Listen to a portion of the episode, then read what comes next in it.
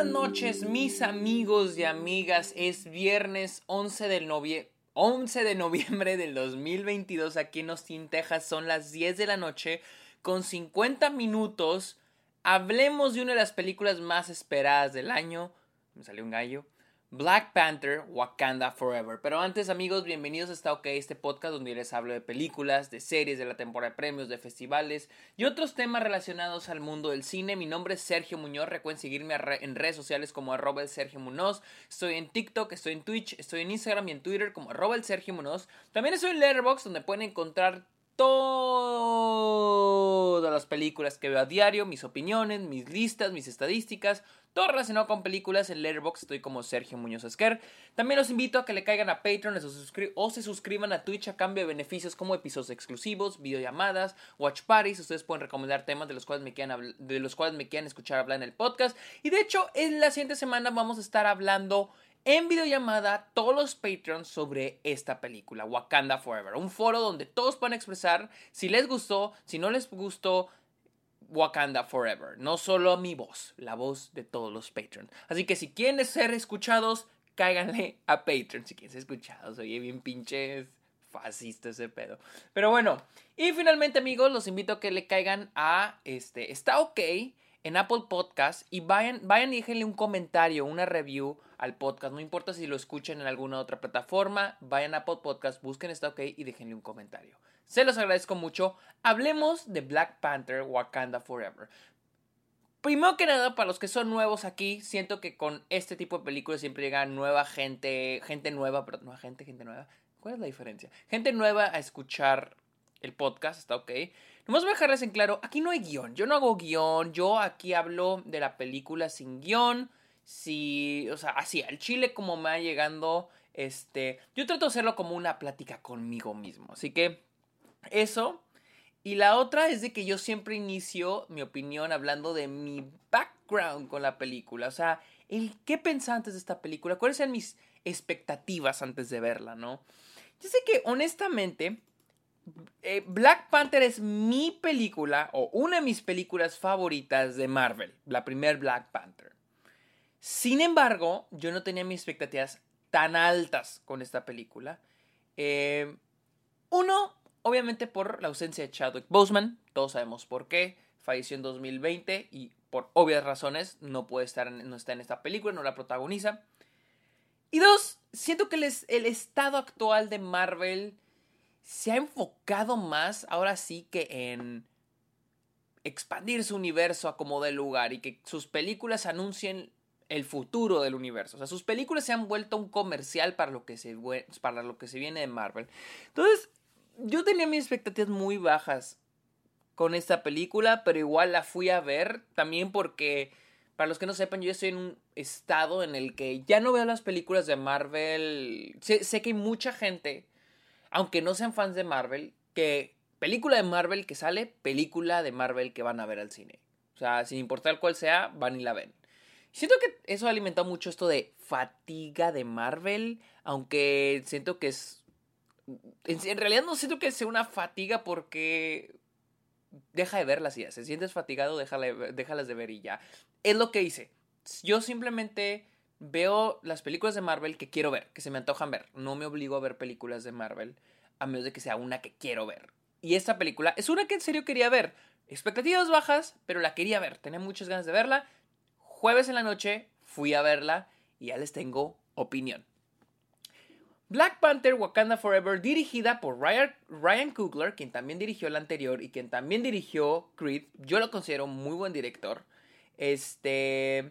Trata, trata lo que pasa después de la muerte de T'Challa o Chadwick Boseman. Este, por cierto, esta es una review o opinión con, con, con, con spoilers. Así que Continúo. Este, después de la muerte de T'Challa, eh, pues vamos a encontrar en el reino de Wakanda quien pasa por su proceso de duelo, al mismo tiempo que tienen que seguir peleando para proteger los intereses del país, el cual en pocas palabras se resume en proteger el vibranium, ¿no? Aquella riqueza que tiene el país que los hace más poderosos que los otros países. No importa de qué país, qué país este, estemos hablando, ellos se tienen que proteger de quien sea. No importa si es un reino debajo del agua. Ah, miren, la verdad, esta película no me gustó. No me gustó y les voy a decir por qué. Primero que nada tenemos, siento que la película cuenta con dos películas. Black Panther Wakanda Forever cuenta con dos películas.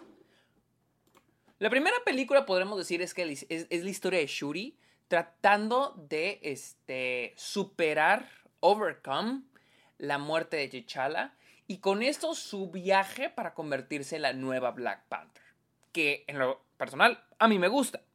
Luego tenemos la historia de Tenoch Huerta y sus intenciones de, vaya, destruir a toda la gente que, que vive en la Tierra y dominar el planeta. Y con esto conlleva también aliarse con la gente de Wakanda. Esa película también me gusta. Y ahorita se estarán preguntando, güey, entonces si te gustan las dos tramas, ¿qué es lo que no te gusta? Mi problema es que ambas tienen un desarrollo muy pobre y una resolución también, pues chafísima. Y creo que una de estas... Y, les voy a ser honesto, veo el potencial de estas, dos, de estas dos películas que veo muy grande, o sea, un potencial muy cabrón. O sea, pude haber visto incluso la mejor película de Marvel ahí escondida, enterrada en todo esto. Pero la película también se ve afectada por, por Marvel. O sea, porque, les voy a ser honesto,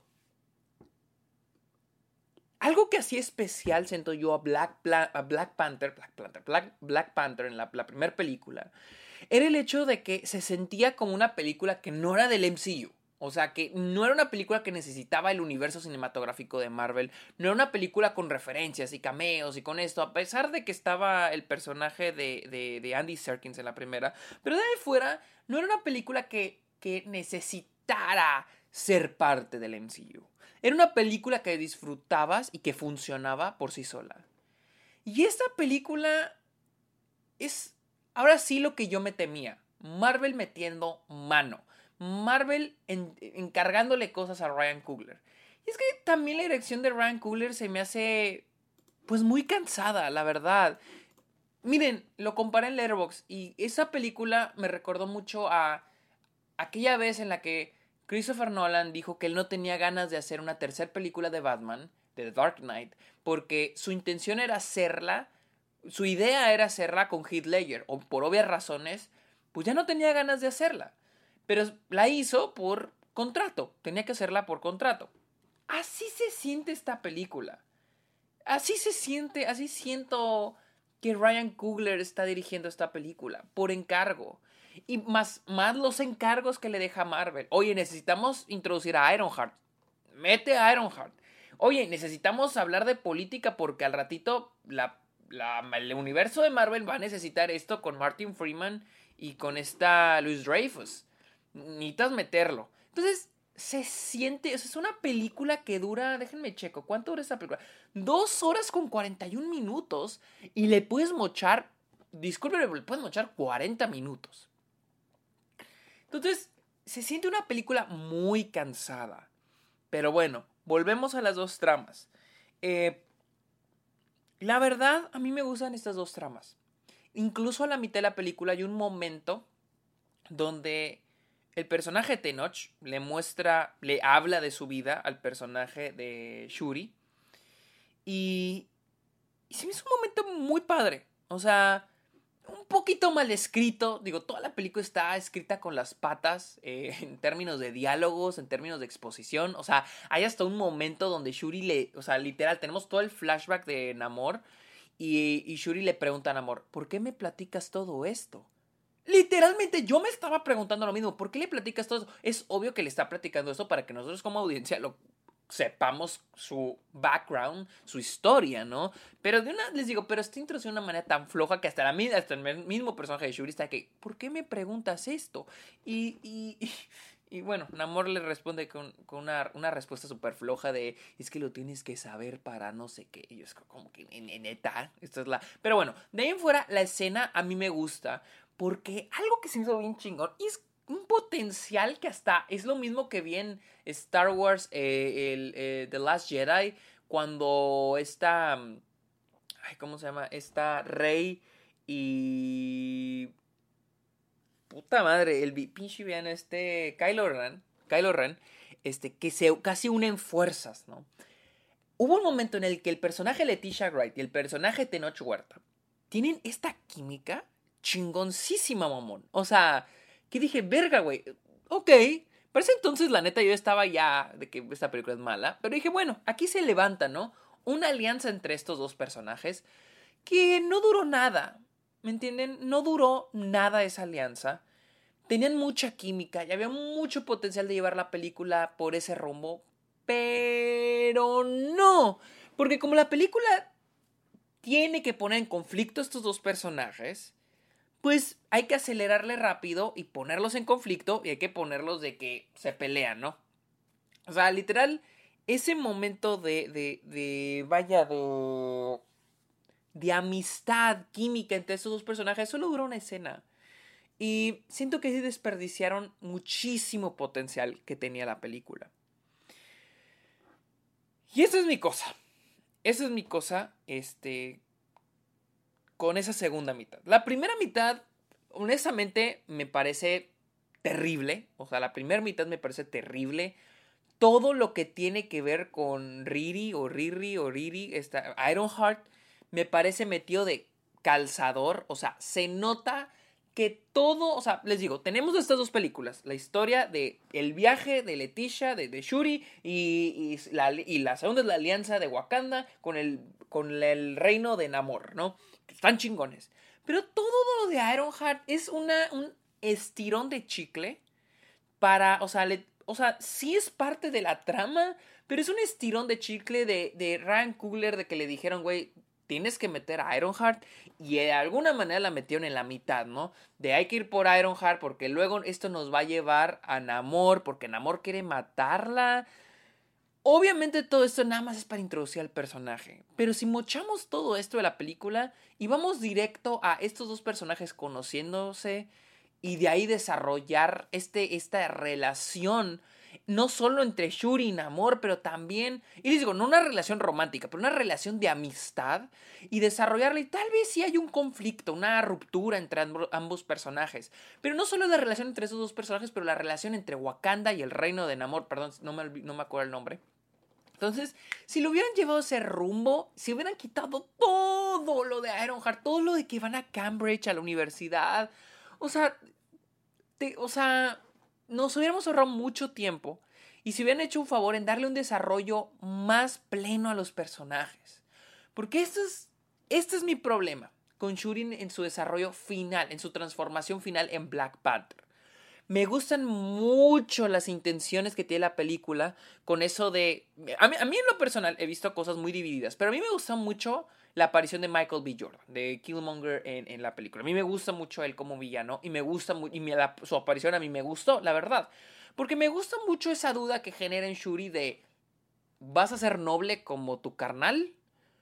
Or you gonna take care of business, es lo que dice. You're gonna take care of business, o sea, vas a hacer lo que te la gana, o no sé cómo, vas a ser como yo, técnicamente. Vas a ser noble, o te va a valer verga y vas a hacer lo que tú quieras, ¿no?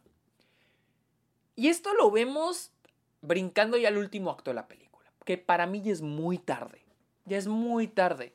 Es un gran momento que a mí me hubiera gustado que sucediera a la mitad de la película para darle todo ese tercer acto, antes del recuento, yo he dividido en cuatro actos, ese tercer acto, a partir de la segunda, de que inicia la segunda mitad, de empezar a leer ese desarrollo donde Shuri se da cuenta, donde ella tal vez decide, ah, quiero ser como Killmonger, como Michael B. Jordan, pero donde ese tercer acto se da cuenta que tal vez las cosas no deben de ser así.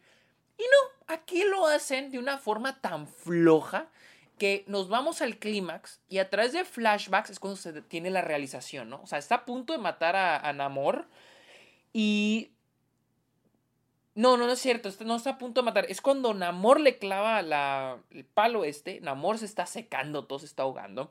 Y es cuando tiene este flashback y es donde dice que, y ahí es donde ya tiene la realización de, no, no, tengo que ser como T'Challa, tengo que ser noble.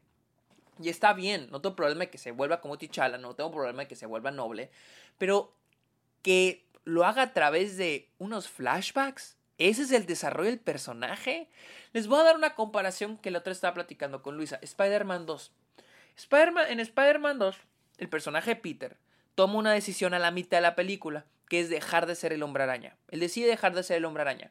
Y durante todo el tercer acto es demostrándole a través de diferentes obstáculos como el la escena del incendio o que ven un o así cositas como exposición detallitos como el que el crimen subió a Nueva York o que Mary Jane de todos modos se va a casar se da cuenta que el haber dejado el haber dejado de ser Spider-Man no fue una buena decisión y, por, y cuando el Doctor Octopus secuestra a Mary Jane, es se da cuenta que su vida como Peter y su vida como Spider-Man se cruzan y no tiene opción más que combinar las dos y hacer un balance. Eso es lo que pasa en Spider-Man 2 no le dan un... A, Peter no le dan un, un, momento de flashback donde tiene su realización. No, es a través de todo un acto. Y, eso, y ese es el problema con Black Panther, al menos con la trama de Shuri. Cuando tiene su su transformación de Black Panther, te lo dejan todo en un flashback. Lo cual me parece terrible. Sí, aplaudo las intenciones, pero no me gusta, o sea, es, es, terrible y flojo que con un flashback, con flashbacks y un montajito de, de de Killmonger, se dé cuenta de que tal vez lo correcto es ser como T'Challa. O sea, eso no es un desarrollo de personaje. Simplemente me puedes un flashback para concluir el viaje del personaje. Y luego, el personaje de Tenoch Huerta. El personaje en amor, el cual fue mi personaje favorito como el de muchos se me hace increíble. Y la verdad se me hace un personaje que tiene las los mismos quereres y los mismos este, objetivos que tenía Killmonger en la primera. Y el Killmonger a mí me gusta muchísimo. Se me hace uno de los mejores villanos de Marvel. Y en el caso de... A mí no me importa si copian... No siento que sea una copia.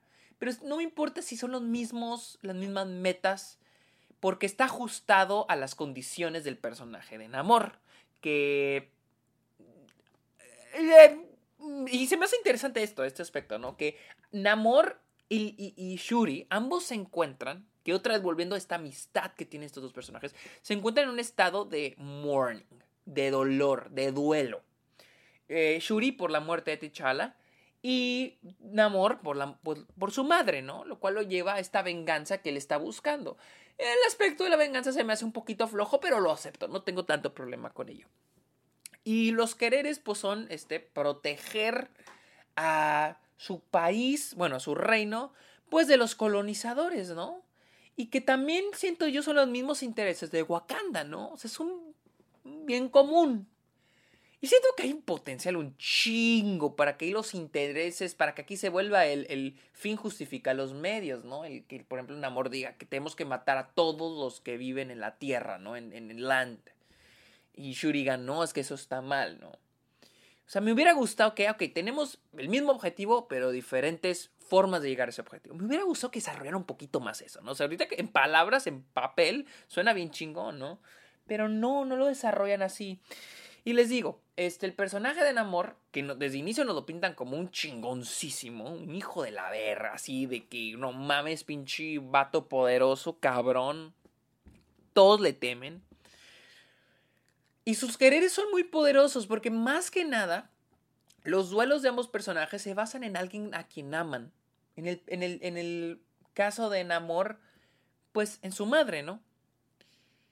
Y ese final, esa, tenemos una frase aquí en México. Tanto pedo para cagar aguado, ¿no? Ese final en el que Namor simplemente se rinde. O sea, Voy a ignorar el que se me estaba secando mi compa en la playa tan fácilmente cuando toda la película lo vimos como sin nada, pero bueno, X eso, digamos que sí se está secando, pero a veces las cosas no son solo físicas y más con este personaje, o sea, con ese personaje yo sentía que era el güey que, lo iban a, que si lo agarraron a vergazos y lo tenían todo madreado, el güey no se iba a rendir.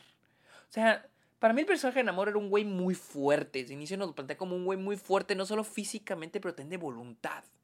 Un güey que no se va a rendir.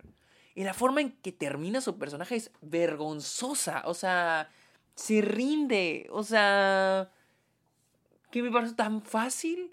Y luego, pues claro, ¿no? Marvel le encanta, digo, las películas de superhéroes encanta terminar todo en una batalla ultraviolenta, diría, te lo resumo, ¿no? Y tenemos toda esta horrible escena en el, en el barco donde están agarrando los compas de Shuri, los compas de Namor. Este. Y de repente me da risa porque de repente, después de que murieron muchos, obviamente murieron algunos en la batalla, algunos soldados, estos compas vienen, eh, ya estamos bien, todo chido, ¿no? O sea, tan, tan, o sea, mi cosa, ojo, mi cosa no es que se hagan amigos. Mi cosa es el cómo se terminan haciendo amigos. A veces las cosas no es, a veces el problema no es, no es cómo las cosas terminan, pero el, cómo terminan.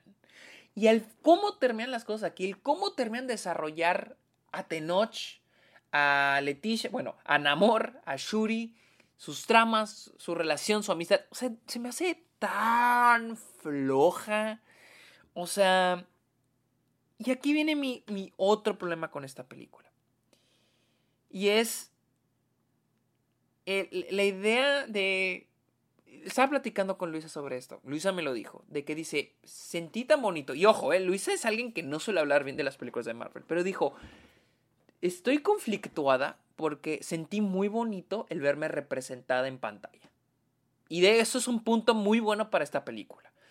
Eh, la investigación que hicieron, el research que se aventaron sobre la cultura mesoamericana, este, se me hizo muy chingona. La representación a mí me gustó bastante.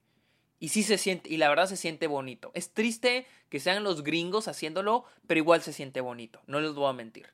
Se siente bonito. No voy a decir de que, ah, pinche. No, no, la neta está chingón. Sí se siente muy chingón. Pero algo que deseamos Luis y yo es ¿por qué nos tienen que hacer las personas de color pelear entre nosotros? Y les voy a decir algo. No me molesta la idea de que peleemos entre nosotros o que nos pongan a pelear entre nosotros. O sea, incluso siento que este podría ser un mensaje, ¿no? La idea de que hay alguien más, hay un país que hace que otros países se peleen entre ellos, que las minorías se peleen entre ellas entre que, que las personas marginadas se peleen entre ellas. O sea, me hubiera gustado que la batalla o el conflicto que Shuri y su gente y Namor y su gente tenían en la película los llevara a unirse y se enfrentaran al enemigo común. Que curiosamente pareciese que la película va en aquella dirección. Y aquí voy con lo otro que me molesta. Todo lo de la política, todo lo que... Ay, le pegué el micrófono, perdón. Este... Todo lo que tiene que ver con, con este... Con Martin Freeman, toda la, la, la, esta... La trama de Martin Freeman, con Julia Louis Dreyfus, o sea, toda esta trama como que... O sea, ¿qué hace aquí? O sea, buen pedo. O sea, Ironheart entiendo, ok, al menos trataron de meterla de calzador, pero ok, al menos se sintió que fue parte de la trama principal. Pero esto qué? O sea... Y miren, yo sentí que iban a algún rumbo, porque incluso la película inicia con las Naciones Unidas, ¿no? Este... Inicia con las Naciones Unidas y este mensaje de colonización, ¿no? este, en el que nos quieren invadir, donde el personaje de la reina, esta, la reina de Wakanda, em, Ramonda, pues dice, sabemos que ustedes nos quieren colonizar, ustedes quieren el Vibranium, y es un gran mensaje de lo que ha ocurrido en la historia de la humanidad. Incluso tenemos a Estados Unidos y a Francia. O sea, yo sentí que para allá iban aunque fuera predecible, miren, a veces las cosas no son malas por ser predecibles. Ah, yo predecía, la verdad, que Namor y Shuri se iban a enfrentar y al último se iban a hacer compas y se iban a enfrentar a un enemigo común. ¿Sí? Yo pensé que eso iba a pasar. Y si hubiera pasado, por mucho que yo lo hubiera predecido, me hubiera gustado más. Porque siento que hubiera dado, le hubiera dado más desarrollo a los personajes le hubiera dado más relación a su, digo, más este desarrollo a su relación y a la relación de sus países, ¿no? Y hubiera sido un gran mensaje de la película, ¿no? La idea de cómo las minorías nos tienen peleados entre nosotros y que al final se unan contra el enemigo común. ¿Quién? El gobierno de Estados Unidos. Y pensé que para allá iba la película. Pero Marvel es muy cobarde para, para poner a sus personajes a pelear contra el gobierno de Estados Unidos. Muy cobarde. Es más, es tan cobarde que esa escena de, las Naciones Unidas, si ven, notan que tenemos a Estados Unidos y tenemos a Francia. Y al último, ¿quién termina regañado? Y al último, ¿quién termina siendo el que los intentó invadir a los de Wakanda? Francia, no Estados Unidos. Porque, porque Marvel no tiene los cojones para poner al gobierno de Estados Unidos como el enemigo de la película. El enemigo principal.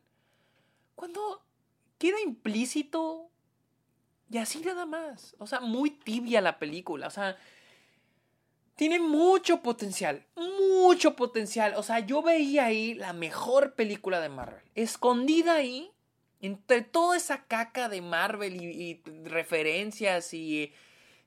Yo veía la mejor película de Marvel y probablemente una de las mejores películas de superhéroes de todas.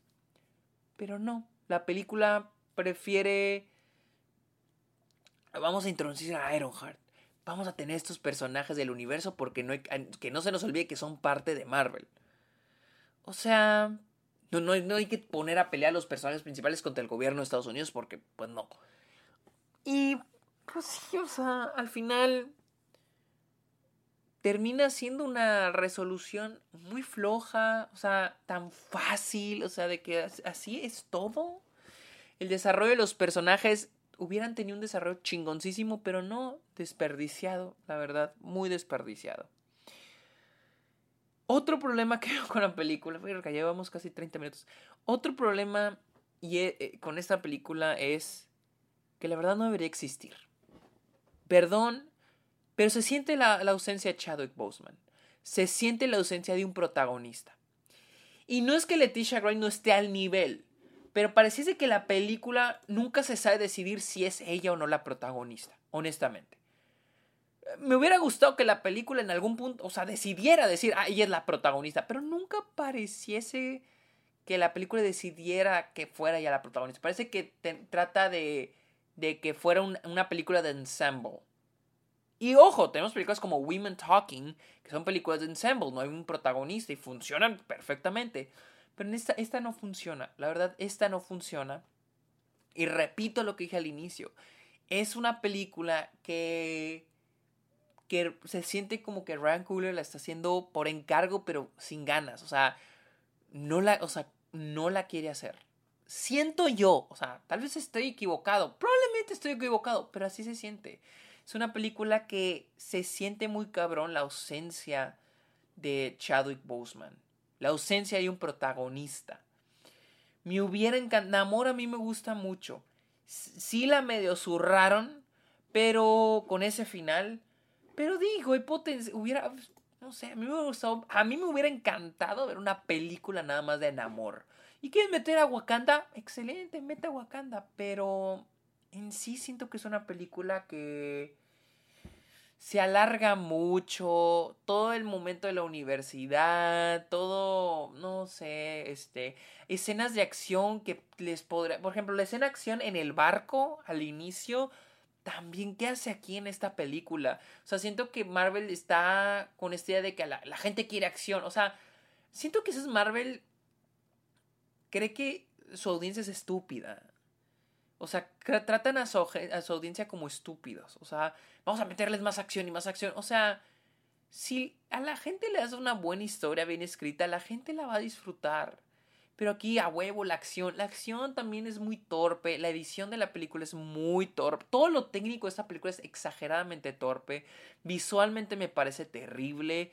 La fotografía me parece terrible. Una iluminación que ¿cómo es posible que esta es una película de Black Celebration, pero cuenta con uno de los problemas más grandes que se ha vivido en el cine, que es la iluminación del dark skin, de la, de la piel oscura, de la piel de las personas negras.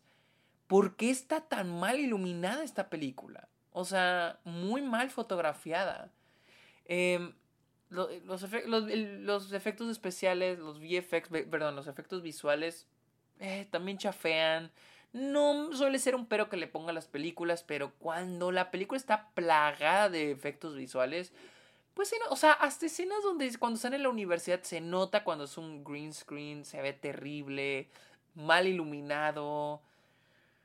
Ah, o sea, les voy a decir la verdad, o sea, siento que Marvel está en una pequeña, está entrando en una crisis en la que se les está acabando las ideas, en la que están conscientes de que hay que expandir y hay que meter más personajes y... O sea, están pensando tanto en sus películas a futuro que se les olvida las películas del presente. O sea, en las películas del presente es meter películas del futuro, porque están pensando a futuro, pero se les olvida lo que están estrenando ahora.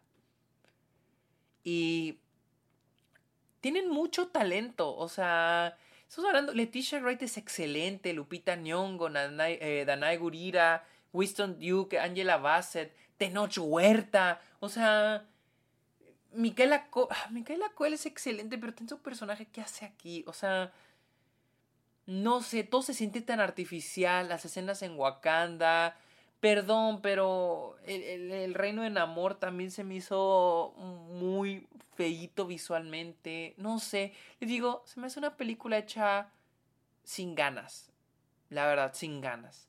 Ahora, llevo casi 30 minutos, voy a cerrar con algo de lo que no he hablado. El homenaje a, a, a este Chadwick Boseman siento yo que está bien. No es excelente. A veces se siente medio artificial. Pero funciona. Funciona emocionalmente.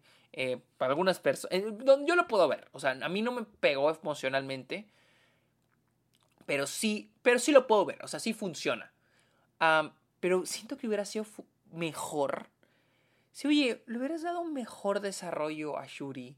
Si el persona, si hubiera sido un, un, este, un estudio de personaje en el que le, pones un conflicto a Shuri que la lleve a, a este viaje en su transformación a ser la nueva Black Panther y su conexión con T'Challa, o sea, yo veo una película chingona ahí, pero no, Marvel decide dar más de lo mismo. Dar más de lo mismo. Y es tristísimo, la verdad, es tristísimo.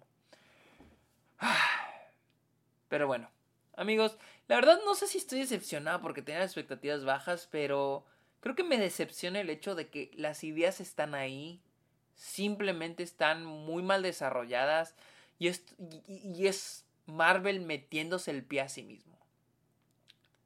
Así, tan sencillo. Es Marvel metiéndole el, el pie a su propia película.